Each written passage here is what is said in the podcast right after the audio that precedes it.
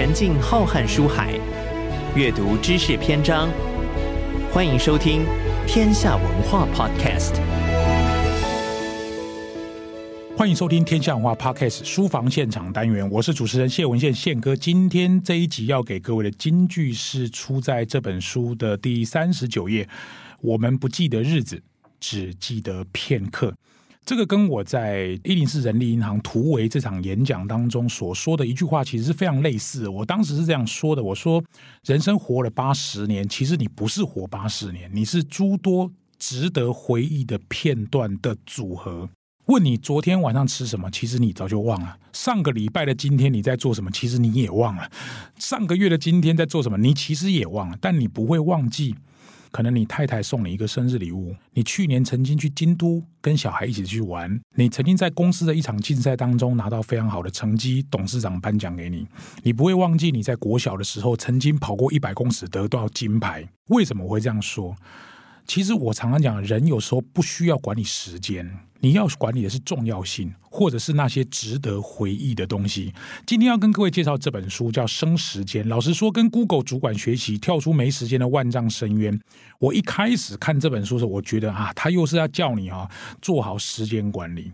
但我觉得这本书值得推荐的主要原因，是因为第一个，他是 Google 的主管；第二，这本书的架构非常的清楚，它就是四大步骤。这四大步骤分别叫精华、镭射、反省跟提振活力。那一共有八十七个这个妙方。我一看到八十七个，我不知道这个是编辑厉害还是这个 Google 作者厉害啊？因为八十七不能再高了哈，因为八十七实在很多啊。说真的，我在看这本书的时候，我认为大概不用看到八十七了，大概有四十个技巧跟方法在高绩效时间管理术上面能够用得上，对你来说已经非常棒。而这种时间管理的书，我看过非常非常非常多。总括一句话来讲，我觉得它不是告诉你怎么样在忙碌的时间当中把一些空余时间生出来，而是帮助你如何聚焦，如何找到精华，如何让镭射发光发亮，然后如何反省，如何让你的 energy 更强。在录音的当天，我今天一共录六集 podcast。两个会议，我相信各位听众应该没有听出我很累吧？我自然有我提振活力的方法，我重训，我骑马，我游泳，我快走，完整的睡眠啊，然后我一定不会在当天才准备，我已经在两个礼拜前就把这本书的草稿，我要讲什么内容，就已经大概印在我的脑海里。我跟今天的受访来宾一样也会看过他想要讲的内容，我才准备今天的 podcast。没有任何一个人成功是侥幸的，他都是因为做好非常棒的时间管理。今天邀请到的这位来宾是金融银行的企金审查经理，同时也拥有证券分析师的资格，江月龙，马上来喽。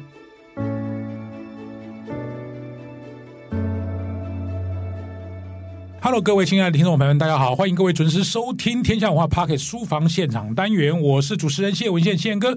今天要介绍这本书是《生时间》哦，对我来讲是非常有意义的一本书，而且非常好看。呃，这个书也非常的这个缤纷啊！这个高绩效时间管理书，刚刚跟各位谈到的是迄今审查的经理，同时拥有证券分析师资格的江月龙，请这个小江跟听众朋友们打声招呼。宪哥好，那那个收音机旁边的听众大家好。叫你小江应该 OK 啦，可以可以可以。欸、证券分析师听起来很厉害，是什么时候考到的？哦，那个大概十几年前啊，十几年。那企金审查经理到底要做什么样的工作？他其实那个跟证券分析师是差不多，但是他是分析一家公司会不会破产。嗯、那我们基金审查经理是等于说是评估一个贷款案啊，等于说我要借给这家公司多少钱，那利率要多高，嗯，那或者是我要借他多久，嗯，哦，那那我们这边其实。有不同类型的，比如说有上到上亿元、上百亿元的这个专案融资，那也有这个小到几百万的中小企业啦。嗯，那其实这个前辈都跟我们讲说，我们的工作是要去。找隐形冠军，去找这家公司的优势，然后我们通过贷款，然后提供给这个提供给这个客户资金，嗯，让他可以拓展市场。嗯，我们的工作是这个样子。当然也有另外一种可能，就是你要发现这里面可能有地雷啊，是好，比如说他借钱可能本身有问题，或者是他可能会有呆账出现，所以这就是基金审查经理在核贷的时候要盖章的，就是你们在盖章，在盖章。哦，那如果有呆账，你要不要负责？要要负责啊！所以我们其实工作里面不只是这种书面的分析，其实我们会有花蛮多时间。间，我们会跟 sales 在协商，就看到我们在既定的风险里面，我们要用什么样的条件，嗯，然后去跟客户合作，当然也是争取商机了。嗯，好，那一个迄今的审查经理，同时拥有证券分析师资格的你。跟这个 Google 的工程师或者 Google 的这个作这个作者来谈生时间，你觉得这本书适用你的主要原因是什么？主要是因为其实案件类型有很多，你比如说你一天可能看可，比如说有十十件呐，比如说多有十件，有时候比较难的可能五件嘛，那你要去切换它，然后或是或是忽然忽然你在看案子看一半，那个电话就来了，然后我要跟你讨论说我要这个怎么瞧这个案子，干扰。对，那你必须要在这个很有效的时间、很有限的时间里面，让你做去做工作最好的安排。嗯，那我觉得这个《生时间》这一本书，我的感觉其实其实并不是在管理时间，嗯，它是在管理你的心智能量，也就是也就是你的这个心智能量要用在你认为最重要。最有价值的地方，嗯，对。那心智能量其实它的观念就是我，我比如说我们早上一起床，然后心智能量是满满的，嗯。啊，但是我我我要决定说我要吃什么早餐，穿什么衣服，嗯、甚至开车往左边开，往右边开，或是你在上班的时候遇到一个很生气的事情，嗯，我要赶快把情绪压下来，嗯，压下来同时你已经耗损很多心智能量，嗯，那心智能量在这个耗损的时候，你会发现说你很开感觉很疲劳，嗯，那所以说这个像贾博士他。他在公众场合都是穿一样的衣服，嗯，就是因为他平常处理很多事情，太多麻烦事，我不想要把这个心智能量浪费在这种穿搭身上。嗯、心智能量的观观念是这样，那生时间其实它有分四个篇章，嗯，有精华，精华有镭射，镭射，然后有提振活力，嗯，也有。反省。那其实这个精华事实上就是我要去找方法，然后去找出值得你花心智能量的。是什么事情？一句话就讲完了。精华，对对对。那那如果是镭射呢？嗯、是排除让你那个浪费你的心智那样的事情。对，那。提振活力就是当你一天哦，这个心智能量浪费完了，然后我要用什么样的策略，我可以提升，有点像打电动玩具那个补血啊，那血没了，然后补血来了，补血起来了。对，那这一种，那反省就是我如何用前面这几种策略运用在自己的工作啊、生活上面，然后。让自己的生活更有价值。其实，其实这作者一直在强调说，不是只有在工作，其实生活啊、家庭啊，其实里面也有你的精华。嗯，你应该要运用你的心智能量去去经营你认为有价值的东西。我觉得这这本书其实我看了，其实看可能有人觉得说。就是一般般，但是你如果进去看，其实你会看到很多东西。嗯、小江不简单，你这样子一两分钟把这本书讲完了，好厉害啊！哦，不错，很好，我觉得你切入点非常非常好。那这样子好不好？我们就四个篇章，每个篇章跟我们分享，因为它有一些 tips，嗯，好，有些我觉得那个对我来讲没有用，是好，比如说什么手机桌面全部清空，嗯、啊，你啊，我也这个要我手机桌面全部清空，不是很麻烦吗？像我就不太可能做这个，嗯、或者是 Outlook 一个礼拜。清空一次，这个我也不太可能做这个啊。当然，有些方法值得用，有些方法可能呃，可能就是你每个人参考。我不知道这个小江或者是月龙，你怎么觉得这些内容八十七个篇章跟大家值得分享的内容有有什么？跟大家介绍一下。就用篇章来看啊。那、嗯、如果比如说像精华，它有一个是早睡早起，嗯、可能是陈腔滥调、老生常谈。对，但是我认为真的它非常重要，嗯、因为。呃，我以前其实刚进职场的时候，也是那种踩线的上班族，时间到我才上班。哦，夜猫子吗？呃，就是混嘛。哦、但是呢，你会发现说，你在那个通勤的路上，你担心你迟到，嗯，又挤沙丁鱼，哦、然后呢，你又在担心等等，其实中间就已经耗费很多心智能量。你进去公司，你已经耗损一半了。哦、那直到我认识一个同家公司的副总，嗯、他是。每天大概七点前就到公司，这非常。但是他五点半准时下班，可是他事情处理很多啊。嗯，那我就问他说：“哎，你怎么做的？”他说：“哦，这个这个第一个早早睡早起的好处，你不用塞车。嗯，进去公司七点钟的时候，没有人吵你啊。嗯，所以他在七点到九点，他已经完成今天他最重要的事情，也就是所谓的精华。嗯，今天已经做完，我觉得我心里很好。”对，我觉得我今天已经做的很有价值，这两个小时非常重要，嗯、对他来说。那嗯，太棒！这个跟我在外商上班一样，嗯、外商通常是九点，但是没有管时间，也不用打卡，是是是我通常八点就来，嗯、所以最多看到我就是那个打扫的阿尚。嗯，听到我跟老外讲英文电话，哦。路易斯，他叫我宪哥啊，你英文好像不错。我说没有没有，还好还好。其实早睡早起其实是老生常谈，但是非常有效，对不对？然后另外在精华里面，因为我们是要去找有价值的东西，那基本上。一般他是说要写下来，他这个有个策略是写下来，可是写下来只是 to do list，嗯，你还要从写下来里面找出你认为最重要的东西，嗯，所以找出来之后，你要为你这个事情要去安排你的心智能量，我什么时候要花在这个上面，嗯，另外它有一个很重要是烧炉清单，烧炉清单，我很意外的是，我其实在看这本书之前，我就有也在做这件事情，嗯，我其实每一天有一一个 page，嗯，有一张纸，其实我我的我的日志是有三百六十张。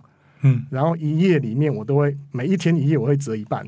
那左手边呢就是你的 to do list，嗯，但是右手边的右上方是要开什么会议，嗯，然后右下方是可能比较生活面的，但是很重要的，嗯，哦，然后或是比较那个琐碎的事情，我会放在。右下方，嗯，它跟它的烧炉清单一样，就像你你出台一个要煮一个东西，嗯、然后这个哪些东西你要先做，嗯、哪些东西后做。嗯、啊，其实我觉得，哎、欸，这观念正好是我对我我处理。那、啊、其实这个东西也是工作十年之后，我自己你自己出来的烧炉清单，想不到跟 Google 讲的是一模一样的。对，概念，它只是换了一个名词，就像我一样啊。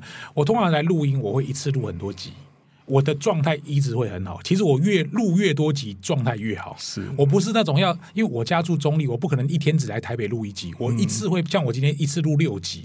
我来这里之前已经录了两集，然后现在再来录四集，而且我越录状况越来越好。是，我会发现嗓子只要开，就怎么讲都不会有问题。这就是有点像烧炉清单，它的概念前台后台的想法是一样。我如果在家里耍废，我就完全不出门，我可以胡子不刮，然后甚至当天就去重训啊，或者是骑马。好，除了精华之外，雷射其实也很重要。雷射其实有点像是 focus 啊，因为老实说，像你们在我们在领人家薪水的，要 say no，或者是聚焦在某些事，别人要你做的事情，你可能没办法。配合这种事情，你做得出来吗？或者是说不是一种勇气？刚开始我菜鸟的时候，其实还蛮难的。但是我觉得有一个东西可以增加你的勇气跟坚定你的立场，就是真的找出你的精华。嗯，比如说，哎，有同事跟你讲，哎，这个麻烦一下，是很赶很赶，要赶快做。那我说我有更重要的事情，这个总经理要求的。哦，好，我知道，那可能就会慢一点。所以它里面有一个叫做调整预期，嗯，expectation，就是说。对方请你做事情，希望马上做，你要跟他讲说：“哎，我因为有更重要的事情，我要延后。”嗯，相对来说就是省时间了。嗯，但它里面有一个是说，呃，说不就对了。嗯，或是爽约生时间，爽约生时间，爽约生时间其实是有其必要，因为有时候一些会议可能会议的发起人没有那么确定说你，你到底要不要来。对，那你自己其实要去衡量说。你要不要去参加这个会议？嗯，也许你去参加之后发现我根本没有我可以发挥的价值，嗯、那真的是浪费大家时间，也浪费你自己的时间。嗯、那其实，在工作久了之后，其实会发现说，哎、欸，这个这个其实蛮重要，爽约生时间其实很重要。嗯，对，有时候就是这样。像出版社常常会邀请我们写推荐，或者是挂名推荐，嗯、我现在通通都不推荐了，因为我真的没有办法。有时候人家会以为说，哈，我跟你关系这么好，宪哥一定会答应。现在就没有这么容易答应，因为我如果全部都答应，表示我等等于没有筛选。嗯、如果今天所有的工作到到我面前，我都要按照每个人都跟我说很急很急，我来做，那我工作肯定是做不完。其实爽约生时间在这本书里面是一个非常重要的篇章，它里面当然谈了很多了，像什么做手机的老大啦，避开这个万丈深渊啊，避开电视啊。因为这两个作者我看起来，他们从头到尾都很讨厌电视，电视要放很远啊，最最好叫你不要订那个什么第四台没有 cable 啊。这里面当然有八十七个内容，各位可以仔细看。当然提振活力啊，当自己的这个像我刚刚提到的是运动，我不知道月龙你要让你自己的 energy 加强，你会喝什么绿茶吗？咖啡还是让自己跑步啊之类提振活力的方法？咖啡我不太适合，但是有一个提升活力，我觉得我跟他 match，但是他比我厉害厉害，他是可以偷睡午觉，哦、我可能没办法。嗯、但我觉得有一个东西可以做的是，应该只要两分钟。嗯，你只要找一个安静的地方，就你座位嘛。嗯，那你两眼闭起来，什么事都不要想。然后你就心里默念从一数到一百二十，但是你会发现说，哎，你的脑袋呢，就真的就沉下来，沉到说你跟外界都隔绝。那你数到一百二十时候，眼睛再张开，你的活力就来了。真的，这个是我个人的经验。哇，这有用啊！哎，真的是有用。可是我都杂讯都会一直进到我大脑里，所以那个先冥想这样子。所以先尝试自己说，先不要想任何东西，我真的就要休息。我为了这两分钟，我要拼斗下半场。对，下午的下半场，哦、对，所以你们公司是没办法睡午觉的。也是有，只是比较少人会睡午觉，也不太方便，对对，因为环境不是有人睡午觉的环境。是是是。哦、好，因为提振活力，它里面谈到包含像这个什么运动啦，或者是切断跟糖的连接啦，嗯、然后这个这个什么挨饿啦，就不要吃太多东西，不要吃太饱、嗯、等等，有很多啦，还有包含多喝绿茶、咖啡因等等啊。那最后他还谈到反省，反省有点像我们讲的 PDCA，是。或者是 AAR，就是你总是人生的效率，希望能够更精进。嗯、我不知道呃，月荣怎么看这一块呢？反省哦，其实就是你运用策略的时候，就是环境会给你一些反馈嘛。像比如说你刚刚讲说这个这个。呃，爽约生时间，嗯，学说说不，然后延、嗯、那个延缓预期，嗯，那可能别人会反抗，或者他跟主管讲啊，你就说、嗯、哦，这个可能不行。然后你在在 try and error 的过程当中，你就要说哦，你知道有什么东西，你爽约生时间你是会成功的，嗯，对。那哪一些是哎你不你不行这样做，那你就要里面就讲了推平行事力，嗯，推平行事力，对，这个你要做，那你的事情就要往后摆，嗯，对。那那就是，所以我们就是要需要推平行事力，然后那个让重要事情就是刚被交办事情先做，然后再做后。后面的事情，嗯、那透过这样反复的调整，你会发现说，这个你的这个工作或生活会变得更有品质。嗯，好，很有道理。好，这本书其实当然时间管理的书，我自己也看看了很多，从年轻的时候看到现在都已经五十几、五十几岁，我还在看时间管理。但我一直觉得说，时间管理与其这样说了，倒不如说我们管理好我们的生命。你怎么过一天，你就怎么过一生。好，因此我都会相信我自己是一个工作效率很高的人，我也希望我自己一生。能够发挥最大价值，我不知道，呃，你小江怎么看这本书？你要怎么推荐给别人，或者是别人可以怎么阅读这本书？嗯、还是说它适合什么样的人看？你怎么给大家一些建议呢？其实只要是上班族就适合，嗯、但是我有觉得两个人更适合。嗯、一种是你觉得好忙，马不停蹄，可是你觉得你在瞎忙，嗯、今天忙完了，哎、嗯。我今天重要事情好像没做，嗯，或是我觉得今天忙完了，我觉得我不知道我今天在干嘛，嗯，这种已经被琐事绑住的人，生时间是一个很有效的利器，可以从里面把你拯救出来。嗯，那另外一种人是你想要开创事业的第二春，或是培养你第二兴趣，嗯，生时间会让你有比较多的能量空间去处理这件事情。我建议这这三种人，就上班族，然后这个。